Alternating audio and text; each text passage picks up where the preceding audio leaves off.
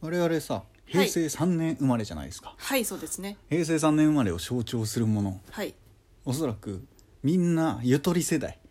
そうですゆねとり世代と言われているわけですよ、はいもう昭和に生まれた大人たちうんからすれば、我々はずっとねまあだからゆとり世代はみたいなうんうん言われて我々はさそんなゆとり世代だからって何かあるわけじゃないじゃないっていうふうに思って生きてきたはいがしかしはい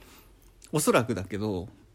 あ今令和でしょ今令和で何かしらあった時に例えば法律改正してどうこうってなった時に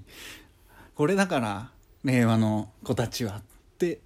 言っちゃうと思うんだよねうん平成生まれとしてはい平成で我々は昭和の人たちにゆとり世代がって言われているがやっぱり令和の人たちにも言っちゃうよね っていうのを今懺悔しときたいです。本音はい